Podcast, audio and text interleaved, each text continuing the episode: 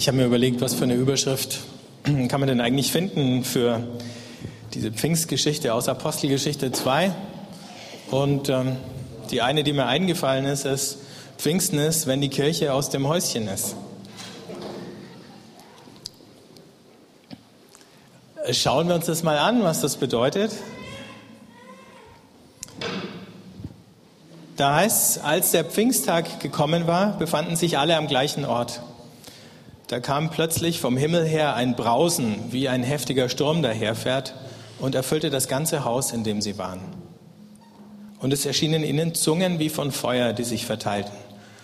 Auf jeden von ihnen ließ sich eine nieder. Alle wurden mit dem Heiligen Geist erfüllt und begannen in fremden Sprachen zu reden, wie es der Geist ihnen eingab. In Jerusalem aber wohnten Juden, fromme Männer aus allen Völkern unter dem Himmel. Als sich das Getöse erhob, strömte die Menge zusammen und war ganz bestürzt, denn jeder hörte sie in seiner Sprache reden. Sie gerieten außer sich vor Staunen und sagten, sind das nicht alles Galiläer, die hier reden? Wieso kann sie jeder von uns in seiner Muttersprache hören? Pater, Meder und Elamiter, Bewohner von Mesopotamien, Judäa und Kappadokien, von Pontus und der Provinz Asien, von Phrygien und Pamphylien, von Ägypten und dem Gebiet Libyens bis nach Cyrene hin, auch die Römer, die sich hier aufhalten, Juden und Proselyten, Kreter und Araber, wir hören sie in unseren Sprachen Gottes große Taten verkünden. Alle gerieten außer sich und waren ratlos. Die einen sagten zueinander, was hat es zu bedeuten? Andere aber spotteten, sie sind vom süßen Wein betrunken. Da trat Petrus auf, zusammen mit den Elf. Er erhob seine Stimme und begann zu reden. Ihr Juden und alle Bewohner von Jerusalem, dies sollt ihr wissen. Achtet auf meine Worte. Diese Männer sind nicht betrunken, wie ihr meint. Es ist ja erst die dritte Stunde am Morgen, sondern es geschieht, was durch den Propheten Joel gesagt worden ist. In den letzten Tagen wird es geschehen, so spricht Gott. Ich werde von meinem Geist ausgießen über alles Fleisch. Eure Söhne und Töchter werden Propheten sein, eure, eure jungen Männer werden Visionen haben und eure Alten werden Träume haben. Auch über meine Knechte und Mägde werde ich von meinem Geist ausgießen in jenen Tagen und sie werden Propheten sein.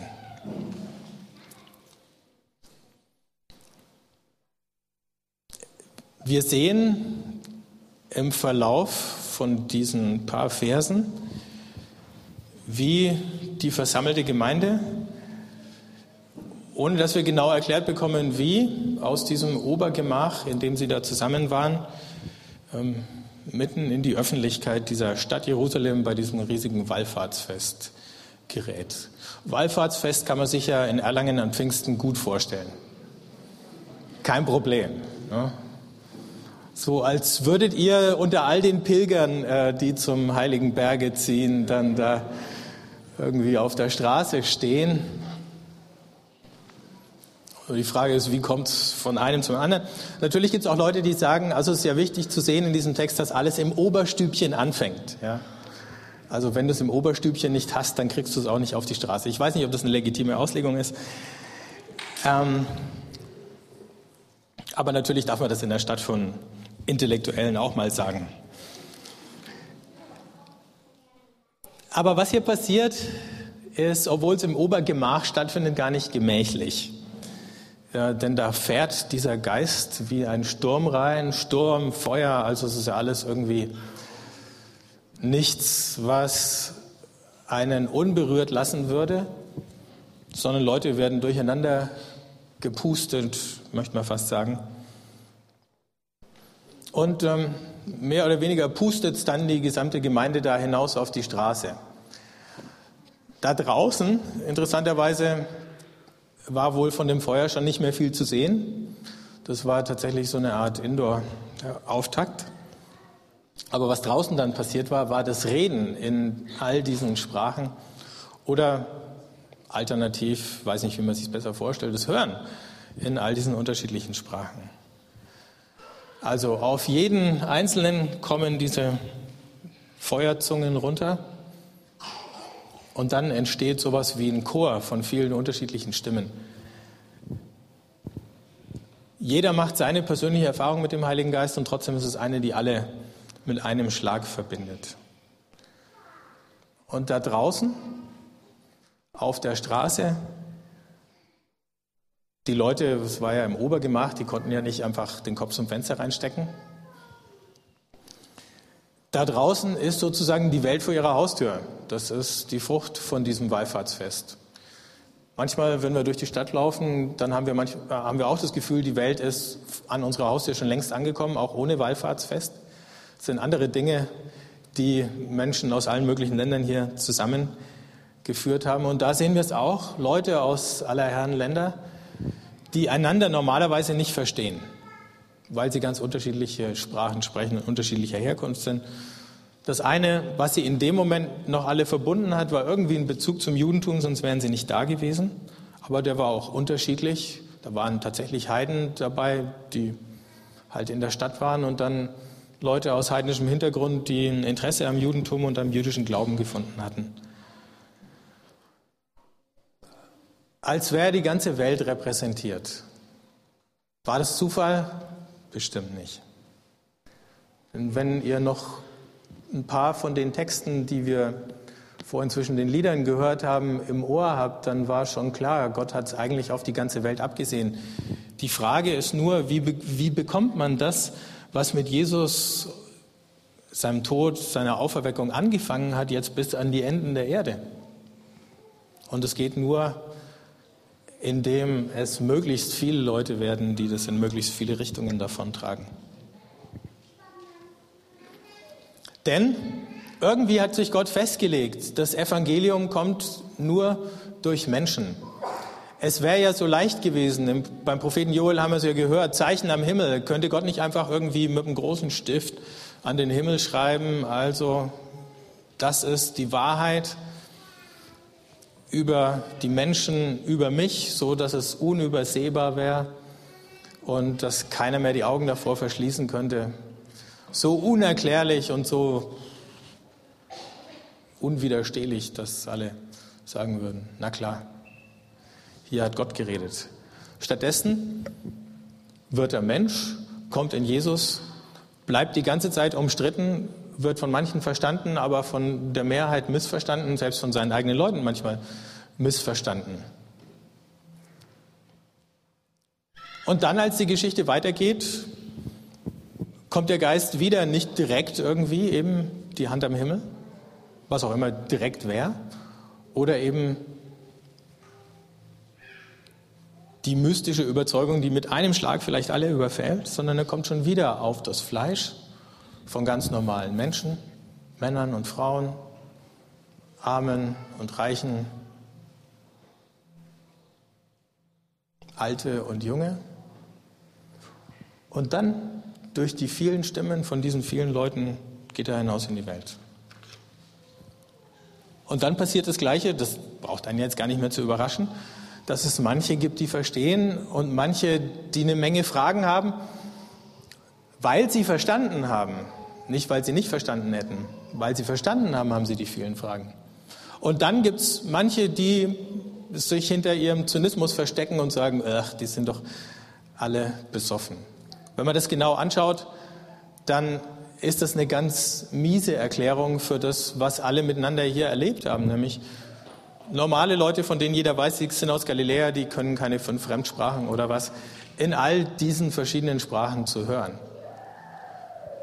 Besoffene reden vielleicht undeutlich, aber das war hier exakt das Gegenteil davon. Die haben deutlich geredet und das war ja sozusagen das Entsetzen. Da heißt es, und das ist ja fast so ein kleiner Witz in dieser Pfingstgeschichte. Die Leute, die dazuhören, waren außer sich. Wenn man das Wort anschaut, das da im Griechischen steht, für außer sich sein, dann ist es das Wort, was wir heute in unserem Begriff Ekstase haben. Man denkt ja, wenn der Heilige Geist kommt, sind es die Christen, die ekstatisch werden. Aber die haben verständlich geredet. Wer dann außer sich war, jetzt sozusagen mittelbar als Wirkung vom Heiligen Geist, das waren die anderen, die es gehört haben. Dann stellen sie ihre Fragen, dann stellen sie ihre Theorien auf, um mit dieser Unsicherheit klarzukommen. Und Petrus muss dann aufstehen, sozusagen als äh, erster Pressesprecher dieser Gemeinde, die zum ersten Mal in die Öffentlichkeit tritt und muss es erklären. Und er erklärt's. Und er zitiert den Propheten Joel, den wir vorhin schon gehört haben, und sagt, ab jetzt hat Gott angefangen, diese Verheißung, die er gegeben hat, zu erfüllen, den Geist auszugießen auf alles Fleisch. Was bedeutet, keiner ist vor Gott mehr sicher. Bis dahin gab es mal hier oder da oder da eine einzelne Person, auf die Gott den Geist ausgegossen hat, damit er den anderen den Weg weist oder so, aber jetzt sind alle dran.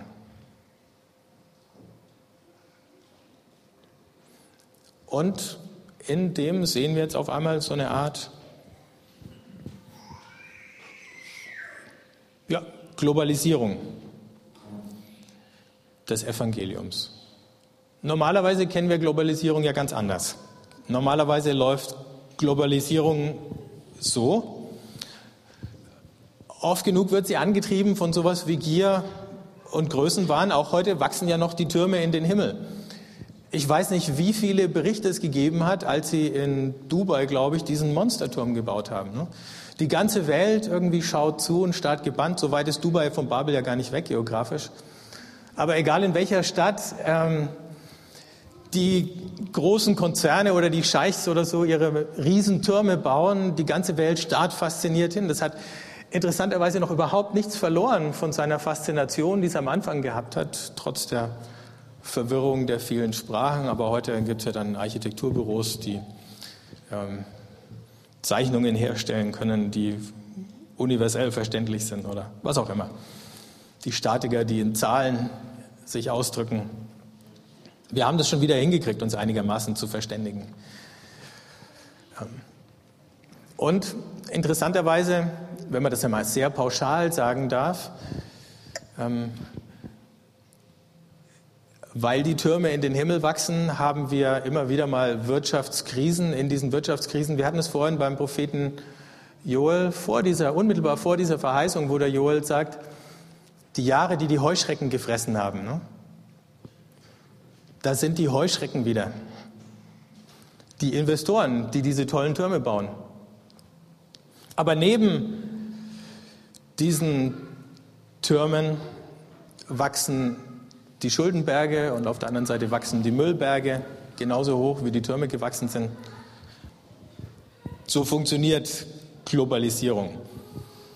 In dieser globalen Welt zählst du, wenn du Geld ausgibst, wenn du konsumierst, wenn du irgendwas verbrauchst, wenn du was kaufst oder was verkaufst, dann zählst du, dann hältst du nämlich den Wirtschaftskreislauf in Gang, dass er keinen Schwächeanfall erleidet, der die Türme leer stehen lässt und die Schuldenberge wieder in die Höhe treibt. Aber während die einen konsumieren, zahlen die anderen in der globalisierten Welt die Zeche. Inzwischen gibt es in jedem Land auf der Welt eine elitäre Schicht Superreicher, die sich komplett isoliert hat äh, vom Leben vor Ort. Die jetten von einem Luxusressort zum anderen und sind nirgendwo richtig zu Hause, aber sie kommen auch aus ihrer Käseglocke der Superreichen gar nicht mehr raus. Sie fahren hinter verdunkelten Scheiben in ihren Limousinen zum Flughafen und fliegen dann hierhin und dahin. Und in jedem Land auf der Erde und bei uns auch gibt es dann eben auch Leute, die zu den Verlierern gehören und die alles nur von unten sehen und die all diese Träume aus Stahl und Glas und Gold und was auch immer aus der Entfernung betrachten müssen und wissen, für sie führt kein Weg dahin aber irgendwie zahlen sie die Zeche. In so einer globalisierten Welt ist der Einzelne nur noch ein kleines Rädchen, was jederzeit ersetzbar ist. Das kennen wir ja auch. So eine Firma kann einfach sagen, wir lösen diese Produktionsstätte auf, machen sie dicht und machen irgendwo anders wieder eine auf. Haben wir oft genug gehabt. Der Einzelne zählt nicht mehr. Geld kann über Grenzen gehen, Menschen können das nicht. Und das Geld geht in einer Tour über Grenzen, Menschen werden austauschbar.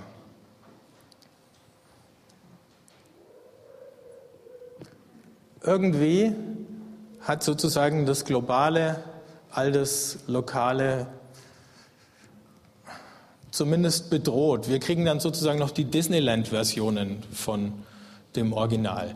Du kannst natürlich jetzt in jeder Stadt auf der Welt in hunderte von Restaurants gehen und scheinbar aus jeder Kultur dieser Welt irgendwas essen. Chinesisch, Arabisch, Argentinisch und was auch immer.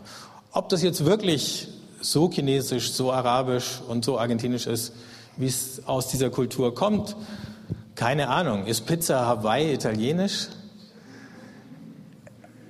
Aber wir haben sozusagen die Disneyland-Version eben auf der Ebene von unseren Restaurants da und wir können wenigstens aus allen Kulturen irgendwie ein bisschen was rauspicken, was uns gerade schmeckt und mundet. Da sind wir schon wieder bei dem Thema Essen, was uns ja über die letzten Wochen immer ein bisschen verfolgt hat. Warum habe ich jetzt so lange über diese Globalisierung geredet? Die Globalisierung des Konsums und des Geldes? Weil wir hier eine andere, ein anderes Modell finden, wie tatsächlich die ganze Welt zusammenkommen kann, aber eben ohne diese Spaltung in oben und unten, in drinnen und draußen, in denen auf der Sonnenseite und denen auf der Schattenseite. Wir sehen plötzlich, wie wir hier aus diesen vielen Sprachen und Stimmen nicht sowas wie diesen Konsumenten-Einheitsbrei kriegen, den wir jetzt haben. Du kannst eben auch überall auf der Welt in McDonald's gehen und es schmeckt alles gleich. Das ist ja gerade so gedacht. Die großen Hotelketten haben überall ihre Hotels und da schaut es auch überall gleich aus. Und du kriegst so ein international standardisiertes Essen da aus jedem ein bisschen was, aber die Frühstücksbuffets schauen auch alle ähnlich aus. Und während sozusagen unsere Konsumkultur alles platt macht, sehen wir hier, wie das erhalten bleibt. Es ist ja nicht so, dass Gott eine neue Einheitssprache erfunden hätte, sondern er hat frommes Esperanto, das jetzt alle lernen müssen oder was, sondern die behalten ihre Herkunft, die bleiben an ihrem Ort, die sprechen weiter ihre Sprache und sie gehören weiter zu den Leuten an dem Ort, an dem sie bisher gelebt haben. Es sei denn, der Geist schickt sie auf eine Reise, um an einem anderen Ort das Gleiche wieder anzufangen. Das heißt, die ganze Vielfalt und Buntheit bleibt erhalten.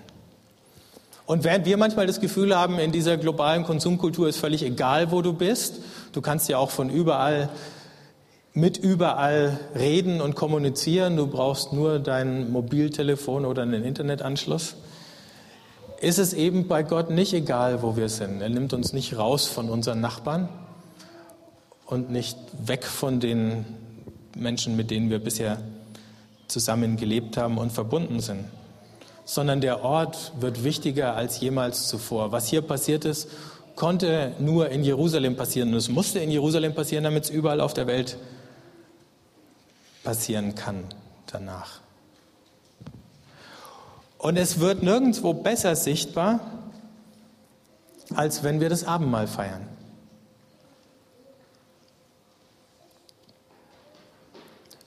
Da gibt es was ganz Einfaches, nämlich Brot und Wein, Grundnahrungsmittel sozusagen. Statt Kaviar und Sekt der globalen Schickeria. Und es geht auch nicht darum, einfach nur etwas zu konsumieren, sondern mindestens so sehr darum, Jesus nachzufolgen oder ein Teil von ihm zu werden, der nicht erst in seinem Tod sich sozusagen verschenkt und ausgegossen hat für uns. Also da ist Jesus, der sich ausgießt. Im Philipperbrief heißt, er entleerte sich selbst. Das ist dieses Ausgießen. Bis zum Tod am Kreuz. Und dann wird der Geist ausgegossen. Und das hat wieder was von diesem, naja, sich verschenken und sich entleeren. Der wird über uns ausgegossen. Warum? Damit wir ausgegossen werden können. Irgendwann, nachdem sie eine Weile zusammen waren, wird die Urgemeinde aus Jerusalem, zumindest zum Teil, verjagt. Da werden die ausgegossen, über die ganze Erde ausgegossen und zerstreut. Nicht, weil Gott einen Fehler gemacht hätte, es war von Anfang an sein Plan. Und so kommen wir zusammen und feiern das Abendmahl und feiern, dass Jesus sein Leben für uns ausgegossen hat, dass der Heilige Geist ausgegossen wird in unsere Herzen und dann gehen wir wieder raus, weg von hier und haben eine Woche vor uns, in der wir uns verschenken und ausgießen an unsere Familien, an unsere Arbeitskollegen, an unsere Nachbarn, an die Menschen, die Gott uns von sonst woher über den Weg schickt. Wir verzehren nicht nur etwas, sondern wir werden davon verzehrt. Und wir saugen nicht nur etwas in uns auf, sondern wir werden aufgesogen, nicht so, dass wir unkenntlich würden, aber wir werden zu einem Leib verbunden.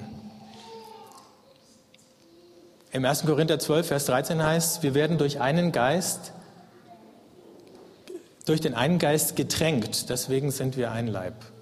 Das ist die unmittelbare Anspielung auf das Abendmahl. So verbindet uns der Heilige Geist zu einem Leib durch die Taufe. Wir werden in einen Leib getauft und durch den einen Geist getränkt. So kriegen wir Anteil an diesem Leben Gottes. Das, man kann sich ja fast vorstellen wie so ein Kaskadenbrunnen. Ne? Da ist sozusagen Gott der Vater und er fließt über und da ist Jesus und der fließt wieder über in die nächste Schale und da ist der Heilige Geist und der fließt über und irgendwo da in der nächsten Schale sind dann wir alle, die wieder überfließen. Und in der untersten Schale ist es die ganze Welt, die hoffentlich davon irgendwann mal berührt, verändert, geheilt wird von Leuten, die selber gerade von Gott berührt, verändert und geheilt werden. Nicht, dass wir es schon worden wären, vollumfänglich, aber wir sind drin in dem Prozess. Und was dann nicht mehr geht, ist das, was jeder Konsument kann, nämlich auf Entfernung bleiben. Als Konsument wirst du auch Teil einer Gemeinschaft. Du ähm, kaufst einen Artikel von irgendeiner Firma und da ist das Logo drauf und das weist dich dann aus als Mitglied ähm, der Gemeinschaft von, was weiß ich. Ja, es ist jetzt ganz schwierig, irgendwas zu sagen, ohne in irgendeinen Fettnapf zu treten. Ne? Ähm, du hast vielleicht drei Streifen auf deinem Ärmel oder so und das weist dich aus als äh, Mitglied der Gemeinschaft der Fitten und äh, Hippen. Du brauchst gar nicht fit selber sein, Hauptsache das Logo kennzeichnet dich als solchen. Ne? Das gleiche kann man natürlich auch mit Computern machen, die so ein angebissenes Teil äh, haben. Und das verbindet dich zu so einer Art Pseudogemeinschaft egal was es ist. Ne? Wenn du einen modischen Anzug hast ähm, mit dem entsprechenden Label, das darf man nicht so ganz sehen, aber ich habe gerade jemanden gesehen, der das Label von seinem Anzug gezeigt hat. ähm, dann weist er dich auch aus als Mitglied einer bestimmten Gruppe, als Teil einer Gemeinschaft. So werden wir Teil von Pseudogemeinschaften, aber es sind keine wirklichen, weil wir uns da nicht aneinander verschenken. Weil wir uns eben nicht so aneinander binden. Wir bleiben in der Distanz. Und im Zweifelsfall ist es egal, was mit den anderen passiert. Also, es gibt so Grenzfälle von Solidarität. Ne? Bei Computerbenutzern, wenn man sich helfen muss gegen irgendein Virus oder einen Defekt, dann gibt es ab und zu mal Beistand. Aber abgesehen davon ist es eher selten. Du bleibst auf Distanz als globalisierter Konsument. Aber als Christ kannst du nicht auf Distanz bleiben. Wenn du irgendwie verstanden hast, wenn du irgendwie berührt worden bist, wenn irgendwas bei dir angefangen hat zu brennen, dann können dir die Leute, mit denen du das Brot geteilt hast und aus einem Kelch getrunken hast, eben nicht mehr egal sein. Das hämmert Paulus den Korinthern ein. Sagt, wenn ihr das nicht verstanden habt, habt ihr überhaupt nichts verstanden. Dann habt ihr aber auch Christus nicht verstanden. Und dann ist euer Glaube mindestens schwer krank, wenn es denn überhaupt noch einer ist. Es gibt keine unverbindliche Distanz mehr. Auf dem Ökumenischen Kirchentag vor acht Tagen war ich abends in der Veranstaltung, da saßen dann die zwei Professoren, Moltmann und Küng, so die beiden rebellischen Alten. und haben über die Ökumene geredet und die Frage, warum man nicht gemeinsam Abendmahl feiern kann. Und dann hat der Moltmann gesagt, und ich fand den Satz toll von ihm, wir können doch nicht alle theologischen Differenzen klären und dann Abendmahl feiern. Eigentlich müsste es andersrum laufen. Wir feiern miteinander das Abendmahl, sagt er, und dann bleiben wir am Tisch sitzen und überlegen, wie wir unsere theologischen Unterschiede jetzt beheben können. Und es bezieht sich nicht nur auf theologische Unterschiede, sondern eigentlich geht es uns alle an. Wir feiern miteinander das Abendmahl und dann bleiben wir zusammen. Wir sitzen jetzt hier nicht an einem Tisch, aber eigentlich können wir uns das so vorstellen. Wir bleiben an einem Tisch sitzen und überlegen, was jetzt dran ist. Wir haben das miteinander gefeiert. Was ist jetzt dran? Für uns untereinander kann sein, dass sich einer mit dem anderen versöhnen muss. Dann wäre das dran. Dann bleibt man so lang am Tisch sitzen, bis das geht aber auch für uns miteinander, wo wir fragen, wo werden wir miteinander ausgegossen für Menschen, die jetzt vielleicht gar nicht hier in diesem Raum sind. Auch das ist was, was man an diesem Tisch bespricht und drüber nachdenkt. Und weil wir das Abendmahl gleich feiern, wollte ich euch eine Sache dazu erklären. Wir haben nämlich hier, falls ihr es von da hinten sehen könnt. Neue Abendmahlsgeräte. Wir haben hier Kelche und eine Kanne und Schalen aus Glas. Und zu diesen, ups, muss ich außen rumlaufen, gibt es eine Geschichte. Wir haben eine ganze Weile überlegt, was wäre denn eigentlich angemessen, für unser Abendmahl hier und haben gedacht, Gold, Edelmetall hat zwar Vorteile, dass es hygienisch ist und leicht zu reinigen, aber irgendwie würde es ja nicht passen. Und was genauso leicht zu reinigen und hygienisch ist, ist Glas. Und dann bin ich mal einen Vormittag durch ganz Erlangen spaziert in alle Läden, die irgendwie Glas haben. Und alles war langweilig. Bis ich in dem allerletzten Laden, der mir eingefallen wäre, in dem war ich noch nie drin, ähm, in einer kleinen Galerie, diese Gläser hier gefunden habe. Ich habe sie angeschaut und habe gedacht, das könnte es sein. Dann habe ich die Frau gefragt, die sie verkauft und habe die Geschichte gehört und dann wusste ich, es ist es. Denn diese Gläser sind Recycling Glas, das in Mexiko hergestellt worden ist, in so einer Kooperative und das dann über eine Organisation für fairen Handel, Globo Fair, nach Deutschland verkauft wird. Das heißt, jedes Mal, wenn wir aus diesem Kelch trinken, haben wir ganz konkret zu tun mit Leuten, die in Mexiko leben und die in dieser Glasmanufaktur oder was es ist, einen Job gefunden haben, die vielleicht woanders keinen gekriegt haben und die altes Glas sammeln, einschmelzen und dann diese Sachen draus machen. Es ist gerade nicht das, was du sonst immer hast. Du kaufst etwas, du hast keine Ahnung, wer es hergestellt hat und unter welchen Bedingungen, sondern hier kennen wir die Geschichte. Und wir sind ein Stück verbunden und wir können uns vorstellen, dass an so einem Sonntag wie hier viele von diesen Leuten in Mexiko wahrscheinlich auch in irgendeine katholische Messe gehen und miteinander die Eucharistie feiern. Und so gibt es eine kleine Brücke von uns zu denen. Und die ist nur symbolisch für viele kleine Brücken, die entstehen können zu Leuten, die an ganz anderen Orten und unter ganz anderen Bedingungen dasselbe Mahl feiern und dieselbe Frage stellen.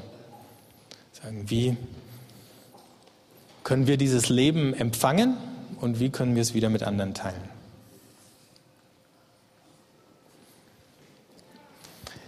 Ich würde gern mit uns beten. Wenn ihr wollt, könnt ihr aufstehen. Jesus, danke, dass du uns gefunden hast. Danke, dass du dich ausgegossen und verschenkt hast für uns und dass du deinen Geist ausgießt über uns. Nicht nur einmal, wieder und immer wieder. Und heute bitten wir dich, dass du es wieder tust. Und dass wenn wir hier zusammenkommen, und Brot und Wein miteinander teilen, dass wir neu erfüllt werden und neu die Kraft empfangen, uns selber zu verschenken und ausgießen zu lassen von dir. Amen.